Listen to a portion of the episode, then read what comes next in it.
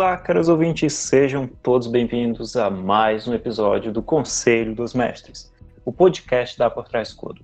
Eu sou René Ricardo e hoje nós vamos dar continuidade à nossa série para falar de The Genesis Rebirth. E como vocês sabem, é claro, eu não poderia dar continuidade a essa série sem a ilustre presença de Carlos Flut. Salve galera, estamos aí de novo para falar desse jogo maravilhoso que é o The Genesis e hoje a gente entra numa coisa muito legal, né, René?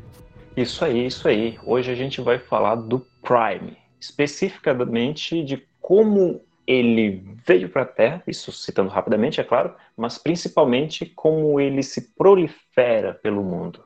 Então, Carlos, de uma forma rápida, para a gente ir logo para a parte da proliferação, como o Prime veio para a Terra, que a gente já até mencionou na verdade, mas a gente é bom relembrar, né? E o que ele é, mais ou menos. Então vamos lá. É, eu acho que é importante a gente, a gente trazer realmente no início do episódio. Quem estiver ouvindo esse em específico vai saber onde buscar, né? Essa informação que eu vou dar agora, que é a origem, né? Como, como que ele se originou aqui na Terra, né? Como que ele chegou aqui na Terra, ela está contida no episódio anterior, né? Que é o episódio do Escaton, né, que é quando houve um cataclisma ali que praticamente, é, praticamente não, mudou completamente a maneira se, dos seres humanos viverem na Terra e até a, a, parte estrutural do planeta, né? Então, o Prime, ele veio, ele veio para a Terra junto com os, os corpos celestes gigantescos que né, atingiram a Terra, destruíram ali a barreira de satélites que estavam preparados para né, atingir eles e acabaram não funcionando e demoraram algum tempo para maturar, né? E esse período de maturação é aonde nós chegamos com a, a, o surgimento e o como ele se, ele se espalha pelo planeta, né? Mas a origem dele, a maneira que ele chegou na Terra, foi através desses corpos celestes, né? Que vieram do espaço e fizeram um estrago mais ou menos aqui. Isso aí, o Prime é uma substância alienígena que veio com esses corpos celestes e ele passou algumas décadas tranquilo nas crateras, mas em dado momento ele começou a vir até a superfície para buscar se proliferar. E um meio que ele determinou inicialmente foi através da sepse, através de esporos. E como é que essa sepse ela se manifesta no mundo? É, a, até os seres humanos eles né, deram o nome de sepse justamente pela sua, pela sua forma de reprodução através de, de gametas fúngicas, né? Ou seja, é, o mais próximo do que nós tínhamos no planeta que poderíamos comparar ao que era, a, ao que era esse, essa, né, vida que veio do espaço era com os nossos fungos e a maneira do nosso dos fungos trabalharem na sua proliferação e crescimento. Só que pense assim, a sepse, né, o Prime, na verdade, né, que foi depois intitulado como sepse, ela, ela precisava alterar o, o ambiente para poder sobreviver, né? E ela, como ela fez isso? Ela se afundou na Terra e começou a puxar os nutrientes, né, de campos específicos do planeta, que são os chácaras terrestres, né? E começou a puxar essa, esses nutrientes para cima esse puxar os nutrientes para cima, né, foi o que causou umas crateras, é, a, a, modificação das crateras de impacto desses meteoros e começou a fazer coisas concêntricas. Então, elas começavam pequenininho e foram expandindo, quebrando o solo, quebrando o solo e puxando esses nutrientes, até que chegou um momento que ele praticamente é, ele modificou de forma tão absurda aquela região que tornou aquela região inóspita e visivelmente extraterrestre aos nossos olhos de, de Homo sapiens, né? Ficou tão absurdamente diferente que a gente não conseguia mais identificar aquilo como sendo um solo nosso. Então, por isso que foi colocada essa, essa questão de ah, essas gametas fúngicas, que é como ele se espalha, né, através do, do broto, que a gente vai falar um pouco mais para frente, né, da, da, que gera a brasa, né, e através de algumas criaturas, né, que podem carregar elas. Então você tem lá desde um carrapato, né, que consegue transmitir essas gametas, esses filamentos, né, fúngicos, até uma semente mesmo, né, um broto que pode carregar, explodir e carregar através do próprio ar essas gametas de fúngicas, né? Que vão criar novos, novos campos, né? Então houve essa essa absorção dos nutrientes, né, através do, dos micélios, vamos dizer assim, que se assemelhavam a, a lã e se espalhavam pelas explosões circulares que eles acabavam formando. E é, é, bom é, até a gente falar dessa parte, né, Carlos, que eles alteravam o, o ambiente, formando paredes que iam se formando e ampliando anéis circulares ao redor da, da cratera, né? Isso, e eu, o que é mais impressionante, na verdade, era justamente esse crescimento que saía desde um desde uma, uma pequena, vamos dizer assim, uma, uma pequena nuance né, circular ali na, na, área de impacto, até se tornar gigantescas muralhas. Então, né, algumas descrições no livro, você, você percebe que eles falam assim, é, e os hospitalários é, escalaram as laterais do grande campo de esporos primordial, que é o estágio final né, dessa, dessa evolução ali da drenagem né, dos, do, do, então, dos, da, dos elementos do solo, né, para poder crescer esse campo de esporos. Eles tinham que escalar essas, uma parede para conseguir visualizar o que estava acontecendo no núcleo desse campo de esporos primordial. Então ele vai expandindo é, em círculos cada vez maiores e consumindo com isso e adaptando com isso a realidade para que ele possa, né, o ambiente, para que ele possa se proliferar. Então é um crescimento realmente como de um de um fungo, né, de um cogumelo. Ele vai fazendo aqueles anéis né? E aí cada anel tem menos nutrientes, mas ao mesmo tempo está mais adaptado ao que ele precisa para poder sobreviver. E no núcleo é onde ele concentra todos os nutrientes para poder criar, né? Prover. É, é uma progênese mesmo, né? Para poder expelir a sua progênie, né? As suas, as suas criaturas do Prime ali, né? Exato. E assim, é bom a gente lembrar do, do porquê dos nomes, né? Campos de esporos. Porque à medida que ele vai puxando esses nutrientes e espalhando, os seus mistérios, ele vai criando brotos, que a gente vai mencionar em outro episódio com mais detalhes, né? E esses brotos, quando eles vão amadurecendo, eles se tornam mais quebradiços, eles se rompem e espalham esporos. É daí que vem o nome campo de esporos, né? E alguns, esses campos de esporos, eles podem ser enormes, eles têm centenas de metros e os campos de esporos primordiais, que são aqueles maiores e mais intensos, eles podem até ter quilômetros de extensão. Exatamente. É, e além, além disso, né, a gente tem que sempre pensar no seguinte: ó, vamos, vamos, pegar, por exemplo, ali você tem. É, a gente vai falar um pouco mais para frente também de um, de um outro de uma outra característica do Prime, que não foi desse do impacto, que são as psiquívoras, né? Você tem ali é, de 2 mil quilômetros de, de extensão de modificação é, dessa, dessa existência alienígena no nosso planeta, que já está quase se tornando uma existência comum, né? E o mais, o mais punk, na verdade, dessa, dessa entrada na nossa atmosfera e dessa, desse padrão de crescimento é que ao mesmo tempo que você tem essa modificação visual e terrestre, você consegue identificar também nas proximidades desse campo modificações que no início são sutis, mas que depois vão se tornando muito mais é, abissais e monstruosas para o ser humano, que é o surgimento do Homo de Gênesis. Né?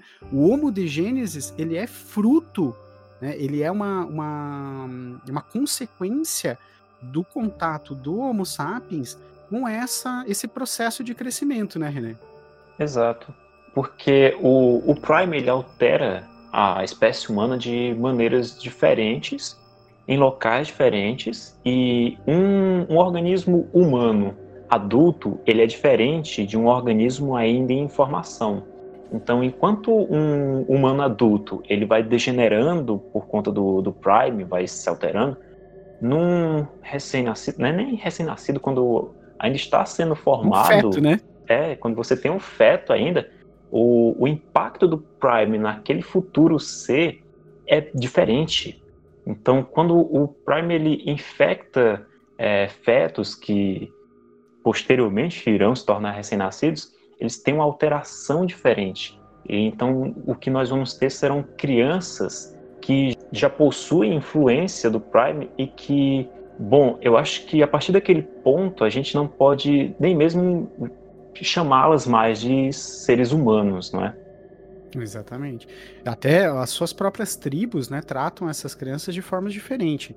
Cada, cada região que você tem, né, principalmente nas proximidades da, das crateras, né, dos campos de esporo primordiais, elas têm uma forma de lidar com esses é, desalmados, né, ou aberrantes, é, com base nas suas culturas. Você vai ter desde aquelas tribos que ao primeiro, a primeira a nuance de que existe uma criança né, desalmada ou aberrante é, nascendo daquela relação entre mãe e filho ali, vão eliminar essa criança antes que ela se desenvolva e se torne realmente um, um homo de gênesis, né? E você vai ter outras que acreditam que aquilo é, um, é uma forma dos deuses dizerem para eles que eles não são mais dignos da Terra e eles cultuam a, aquele aquele Homo de Gênesis até que ele se torne apto para ir embora e viver sozinho, né? E, e como a gente estava sempre vem é, comentando aqui, cada região traz uma carga de característica diferente tanto para esses Homo de Gênesis, né? Tanto para esses desalmados e aberrantes, quanto traz também na sua, na sua forma de transmitir essa, essa sepse, né? Mas está sempre relacionado com pragas. Você, cada, cada região tem a sua, a sua nuance de tipos de insetos, de, de criaturas mais, é, mais básicas, mas todas elas carregando a sepse com elas para onde elas vão. Né? Então é sempre uma forma da, da, da, da proliferação, né? É, através dessas modificações das criaturas que já existem aqui. E como o René comentou, quando o, a sepsi encontra um ser vivo adulto, já formado, né, um, um humano formado, ele vai deteriorar esse, esse ser humano, né? E vai utilizar ele para carregar essa semente e criar novos campos de esporos. Então aí você tem, por exemplo, alguma coisa que a gente vai citar mais para frente, que são os léperos, né, que são pessoas que tiveram muito contato com a sepse, e chega um determinado momento que a simples tossir deles já espalha a semente da sepse, da, da, da sepse pelo mundo. E quando eles caem mortos, eles formam um novo campo de esporos. É um negócio maluco, assim, é, é totalmente, é, vamos dizer assim, o uso dos seres humanos para expandir o seu próprio caminho é, é o que faz com que seja tão aterrorizante né, a, a adaptabilidade da sepse. Mas, no caso dos é, desalmados e aberrantes, o que, que ele faz? Ele identifica essa possibilidade naquele feto que está se originando ali de criar uma coisa nova. Então ele, ele não tira o, nada da cadeia de DNA dessas criaturas ela coloca informações, ela coloca capacidades e faz com que ela seja melhor. Então, do ponto de vista da sepsia, é claro, né? Ela não sente o frio que as pessoas sentem, ela não sente a fome que as pessoas sentem, ela, ela consegue é, sobreviver em lugares que nenhum outro ser humano conseguiria sobreviver, ou seja, ela se adapta à necessidade da sepse de ter os seus representantes. Né? Então é, uma, é um nível evolutivo e invasivo do planeta que só os hospitalários mesmo e os anabatistas que podem ser loucos o suficiente para encarar de, de frente a frente, né, René? Cara, e assim, o que eu acho muito lindo nesse jogo, assim, eu sou um tanto suspeito falar, tudo é muito lindo, mas, cara, a, a própria escolha de, de termos, ele é muito pontual, né? Você vê a questão de de aberrantes e desalmados. Por que desalmados? Porque essas crianças, elas, elas têm um, um comportamento é, totalmente diferente de uma criança comum. Elas não transmitem qualquer sentimento, elas não parecem demonstrar qualquer alegria ou tristeza. Elas têm um olhar vazio e elas buscam o que elas querem e o que elas querem elas vão lá e tomam. Elas não não têm remorso algum é, pelas suas ações e a, a proliferação através da, das pragas, ela, bom, enfim, o, os aberrantes, eles já têm uma ligação com as pragas desde a tenra idade. Então, tem formigas que movimentam circularmente ao redor daquele recém-nascido. Então, aquelas pragas elas já vêm, é, como eu posso dizer, conectadas com aquele novo ser vivo, né? E também na questão do, dos léperos que carregam a semente, é, é, justamente isso, né? Como o Carlos citou, quando um, um léperos morre, ele forma um novo campo de esporos. Então é como se aquele ser humano fosse agora uma semente do Prime. Assim, você está vivo apenas para que quando você morrer, a semente venha a brotar mais sepse para mim. Exatamente, exatamente. Ou seja, é, é, ele nada se perde. Né? E isso, isso é um ponto de vista, isso é uma coisa que você percebe muito na, na, na maneira que a sepsi trabalha né, no, na reformulação do mundo, é que nada se perde. Então, mesmo quando você tem uma criatura que finda o seu período de vida, ela finda o período de vida criando um novo campo, e esse novo campo vai se conectar à sepsi e automaticamente a rede de comunicação da sepsis se espalha pelo mundo, né? E essa questão dos desalmados, né, é a ausência total de empatia, né? Eles não têm a empatia humana porque eles têm que ser práticos. Eles estão aqui para expandir a sobrevivência e utilizar ao máximo as capacidades humanas. Então, a capacidade do Homo sapiens modificada para o Homo de Gênesis. Então, o Homo de Gênesis, falando abertamente e claramente, ele é superior ao Homo sapiens em praticamente tudo. Porém, ele não tem o conceito de ele não tem o conceito de empatia com seres inferiores, porque a sepsi nos vê, né, vê o, o, Homo sapiens como algo inferior, tanto que ele nos usa, né, para carregar a sua semente para todos os lugares. A gente é praticamente a utilidade nossa é praticamente para proliferação, né? E como a gente pode perceber, por exemplo, em Franca, é, os seres humanos eles são reduzidos a, a um enxame de insetos. Assim como eles controlam os insetos, né, que fazem a segurança da, fran da Franca, né, é, eles controlam os seres humanos para fazer o serviço braçal, por assim dizer, né? Para fazer a segurança, para garantir o preparo da, da, da, região, né? E manter eles vivos. Então, é claro, né? Fica óbvio, né? Que eles não têm essa empatia que o ser humano tem, mesmo com as criaturas que a gente considera mais simples do que a gente. Né? O ser humano tem, ah, em alguns níveis, a pureza, por exemplo, de não pisar em cima de um inseto simplesmente porque ele é um inseto, né? Já o Prime, ele, se ele precisar sacrificar uma, né, um enxame inteiro de insetos para poder dominar o território né, e poder expandir o seu poder de influência, ele vai fazer, né? Porque ele não tem esse tipo de empatia que os seres humanos têm. Então é completamente diferente o conceito de uma raça para outra, mesmo o Homo de Gênesis tendo uma base, né? Tendo uma, um, um pouco dessa, desse conceito ali de, de humanidade, né?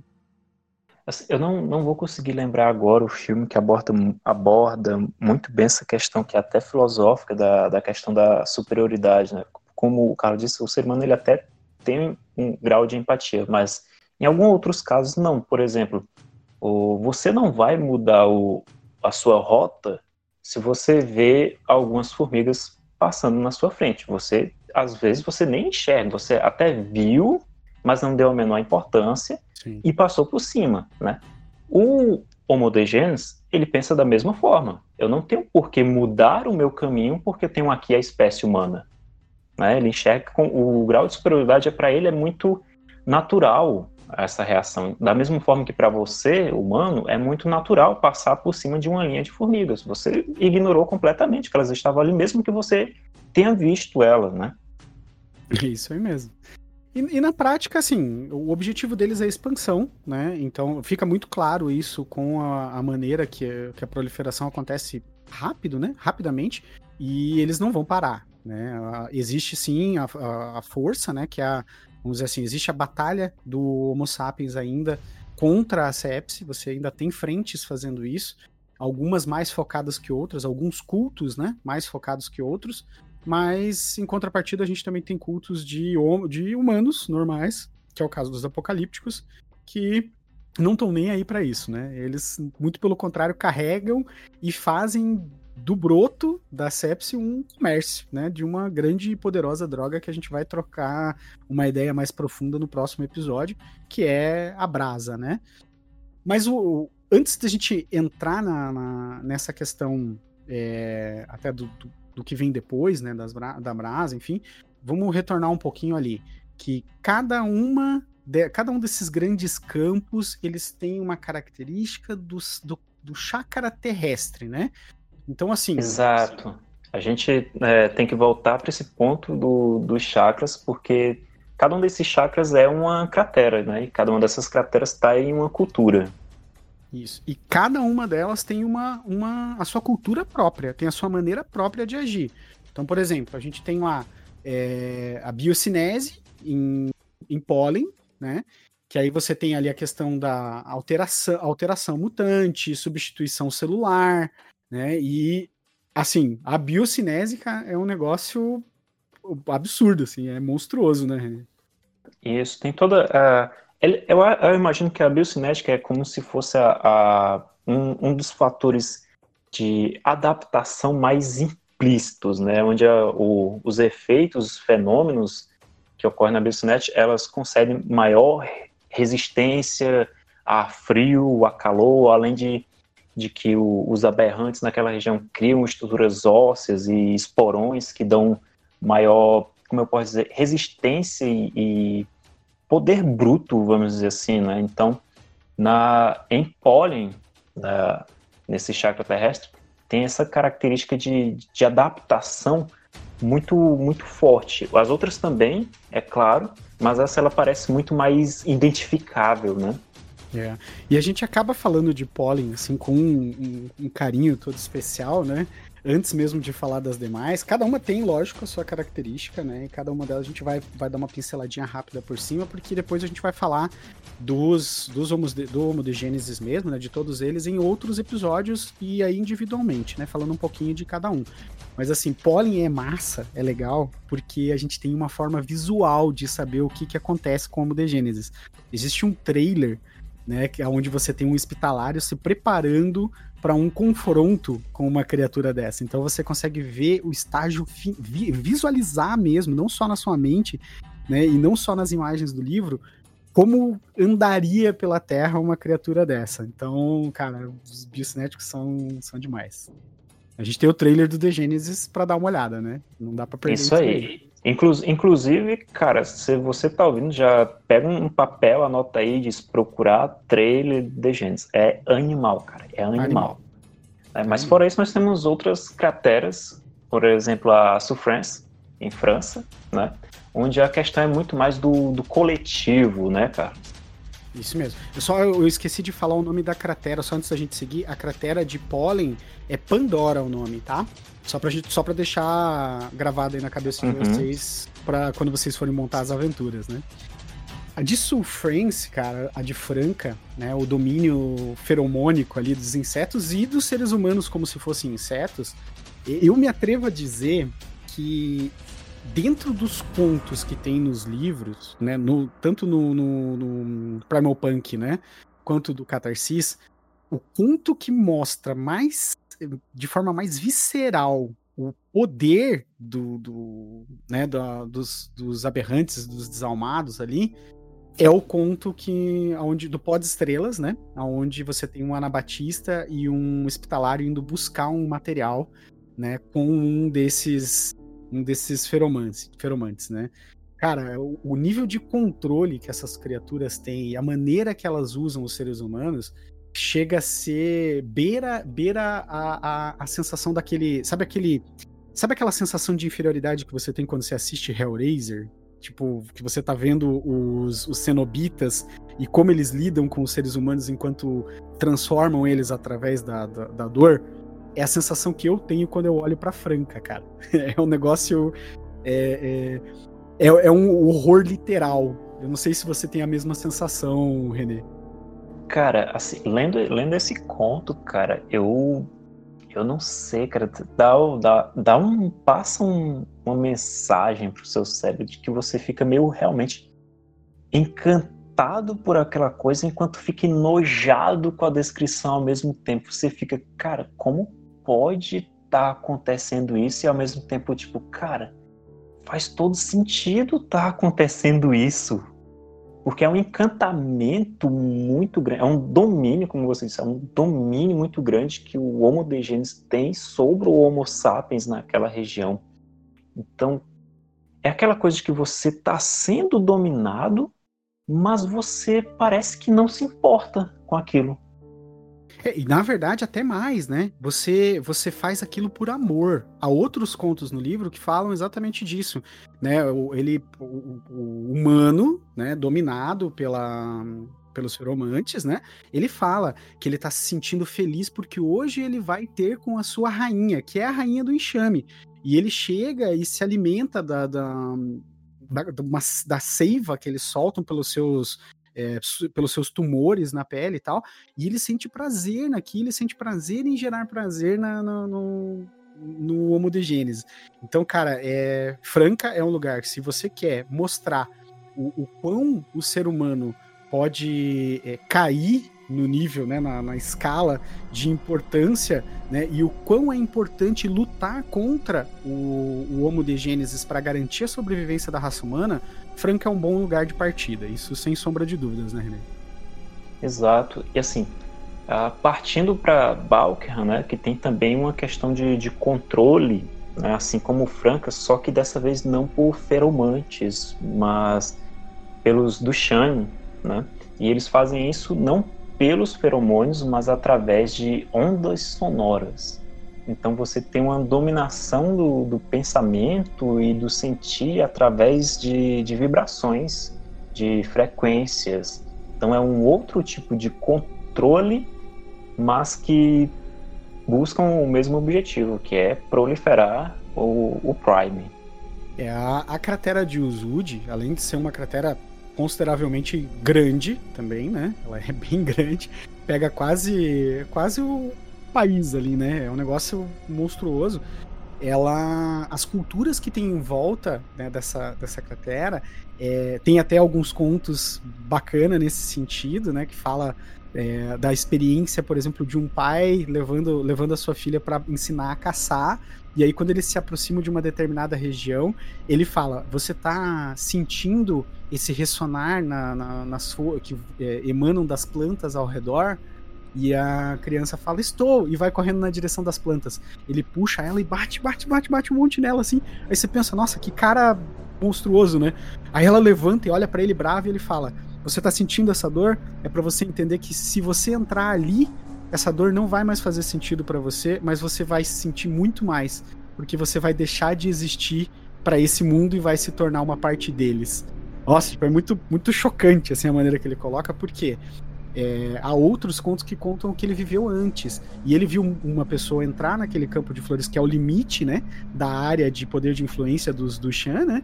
E se perder e nunca mais voltar, estourar os tímpanos, né? E disso, dessa surdez para o mundo, mas ainda conseguindo ouvir o canto, né? Da, a, essa alteração da música do mundo ali, se conectando, né? No, com os do Shan e sumir, e, né, desaparecer, e nunca mais voltar. Então, a própria cultura no entorno dessas regiões, né, e o Balkan é um bom exemplo disso, acaba se adaptando e criando seus próprios mitos e seus próprios ritos de passagem, né, de como garantir a sobrevivência e não dominância, né, dos dos Duchamp sobre a humanidade, né? E e o que é impressionante, que a gente vai falar quando for tocar aí na questão da brasa, é que o efeito né, do, dos brotos dessas, dessas regiões, eles geram esse, alguns tipos de conexão e compreensão do que quer dizer né, essa, essa alteração do, do som, né, o que, que isso, por que, que isso acontece? E ela some quando acaba o efeito. Então é bem, bem punk também, né? Mas a gente tem coisas mais loucas, assim, né? Tem coisas mais distantes, mais é, é, fora do que a gente pode imaginar. Por exemplo, no caso da, dos pre, é, precognicistas da Ibrispânia, né? Onde você tem um apoio, de fato, né? Onde até se trabalha meio junto os humanos com o Homo de Gênesis, né, René? Isso, em, na Ibrispânia existe um, um, contraste nessa, nessa relação que a gente mencionou até este momento, né? Você tem o Homo de Genes agindo em conjunto com o Homo sapiens e a verdade sendo sendo dito, né, que a Ibrispânia, claro que a gente vai mencionar isso mais para frente, mais detalhado, a Ibrispânia ela tem problemas com ataques, né? Você, e tem um embate constante ali com neolíbios, os africanos e em si enfim, a Ibra Espanha, ela provavelmente já teria sido tomada se os ibro-espanhóis não tivessem o auxílio daqueles que podem prever o futuro. É, os pré-cognicistas, né, que surgi, nascem ali das proximidades do, do campo de esporos de Mirar, né, é, eles têm a habilidade de prever o futuro. E o que é mais é, alucinante, assim, do, do, da questão deles é que ir até a cratera, né, realmente entrar lá, é, praticamente ninguém ninguém consegue, porque ao entrar na cratera, entra num vórtice temporal tão tão incompreensível que normalmente faz com que as pessoas não consigam voltar dele. É porque assim você entra nesse box e você tá, não sabe exatamente qual o, a, o tempo que você você está em um momento pré e um momento pós, é quase que simultaneamente. Então você pode estar tá vendo o passado ou vendo o futuro.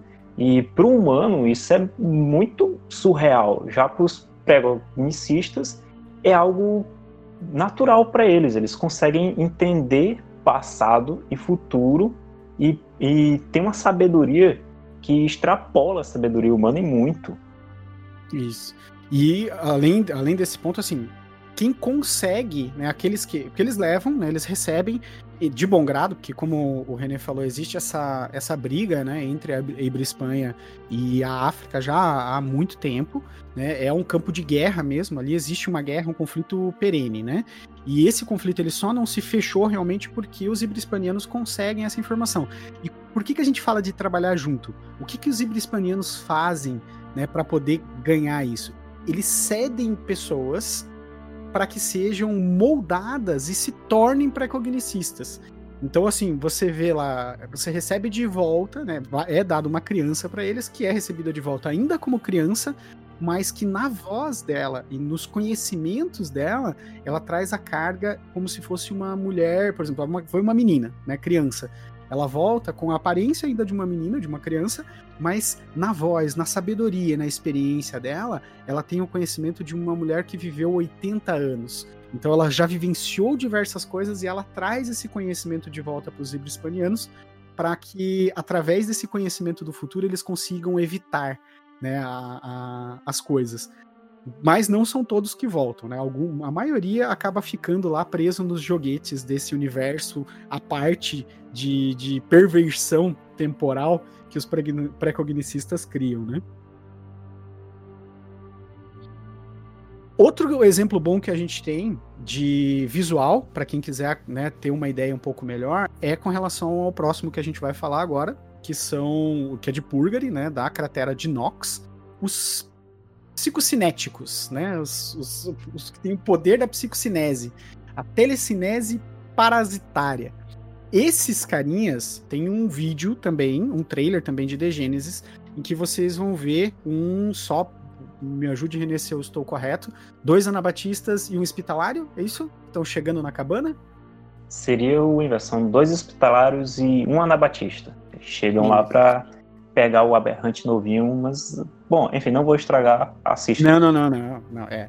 O que só assistam, assistam e vocês vão entender o poder que os psicocinéticos têm, tá? O que é a psicocinese, tá? Que é assim, eles eles têm um controle total sobre as forças da matéria. Então, literalmente, eles conseguem, é, com a sua fúria, é, destruir paredes de pedra ao redor com o seu berro, jogar à distância um inimigo. E assim, eles são extremamente poderosos, cara. Para quem assiste ali a, a, aqueles filmes do X-Men, que você tem as pessoas com, com, poderes psicocinéticos lançando vários inimigos de uma vez só é, contra uma parede ou coisas assim, é esse nível para mais que você vai encontrar nessas, nesses, homo, nesses homodegêneses, né? Então, e Purgary já não é um lugar muito fácil, na verdade, né? Ele só vem para para tornar ainda mais difícil a vida lá, né? Bom, a gente vai falar mais para frente, mas enfim, os aberrantes de, de Purgary, eles têm um poder gravitacional colossal, imenso mesmo, a ponto de fazer com que a luz não viaje retilíneamente. Eles conseguem contornar, fazer ela contornar o próprio corpo, na verdade, né, Carlos? Isso, isso mesmo.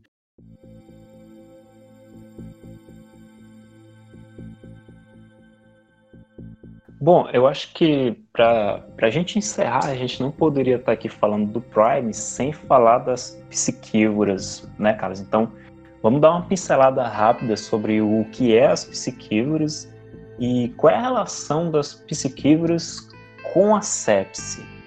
Bom, a, a primeira coisa que a gente tem, tem que deixar visível para todos é que, você, eu imagino que vocês perceberam que a gente não falou da, da África enquanto a gente mencionava as crateras, né? Por que, que a gente não mencionou a África? Porque não há uma cratera, não houve uma queda de um, de um asteroide realizando uma cratera na África, porque o asteroide que iria atingir a África, ele passou por cima e atingiu o oceano, né, Carlos? Isso. Mas em contrapartida a gente teve um maremoto gigantesco, né, que, que cobriu praticamente o continente inteiro, né? E junto com esse maremoto, ele trouxe sim a, uma forma da sepse, mas uma forma diferente, uma forma que não tinha tanto interesse na vida, vamos dizer assim, do Homo sapiens, mas sim em plantas. Então ela, ela se fundiu, otimizou e criou o que hoje domina boa parte da África e tem que é onde está o grande problema deles, né?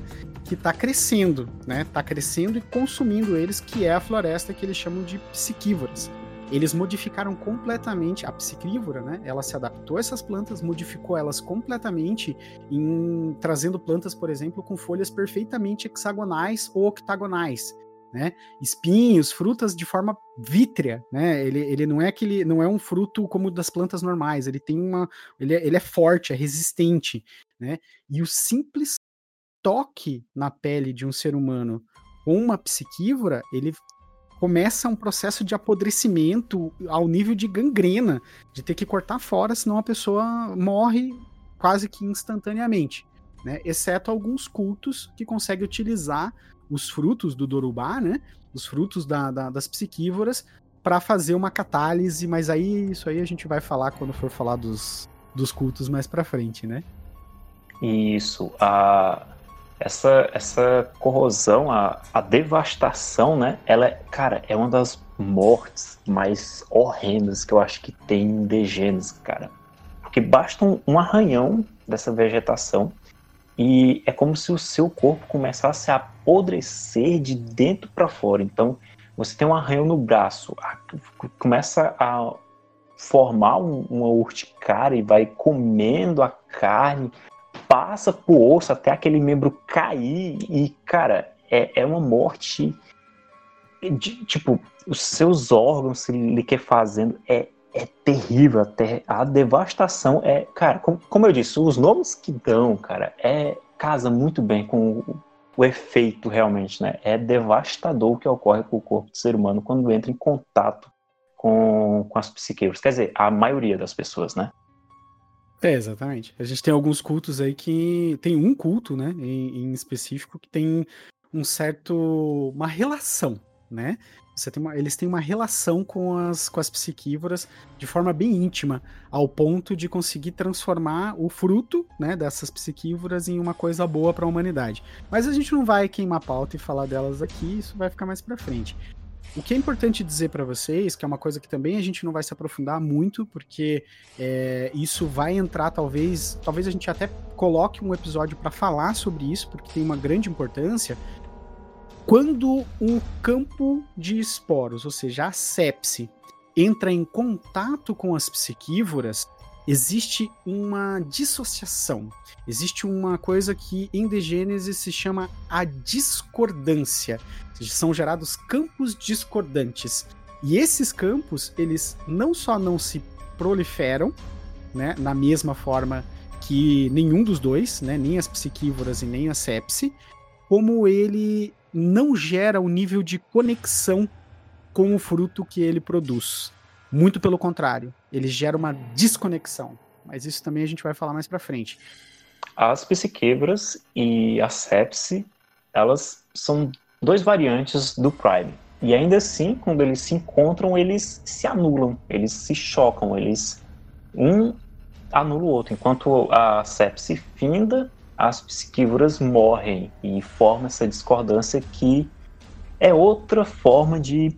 Cara, é outra forma de ferrar o ser humano. Cara, The é, é realmente um, jogo pós-apocalíptico. Você tem todas as condições de se ferrar nesse, nesse local. A sua luta realmente é, é, é sobrevivência. Cara, quando você tem lá os hospitalares dizendo que são o último bastião da humanidade, não é falta de humildade, não. É verdade, é verdade. E você vê ali também na, na força bruta, né, do, dos orgiásticos anabatistas encarando mesmo na espada essa, essa nova raça que está entrando na Terra, né, essas, essas novas criaturas, não é nem uma raça, essa nova criatura que está chegando na Terra, é, é uma luta desesperada, mas ela faz sentido quando você começa a analisar o todo. Né? Então, alguns cultos, como é o caso dos apocalípticos, que não estão nem aí para isso, é, eles, eles fazem sim uma, um desfavor para a humanidade, mas ao mesmo tempo, talvez a ideologia deles esteja correta, que não tem mais uma salvação exata, né? Mas o ser humano persiste e continua lutando. Então, quem sabe? Quem sabe em algum momento a gente não vira esse jogo, né, Renan? É isso aí. Como a gente já comentou anteriormente, né, não tem exatamente um certo e um errado. A questão moral, ética, ela é muito dúbia. Então, enfim, enfim, enfim. Né? Bom, a gente vai encerrando esse episódio por aqui, mas já com a promessa que no próximo episódio a gente vai falar de uma outra forma de proliferação, só que um elemento muito específico do jogo, que é a brasa. Então aguardem o próximo episódio que vai estar tá, vai estar tá incrível, vai estar tá de embrasar. Perdão por essa.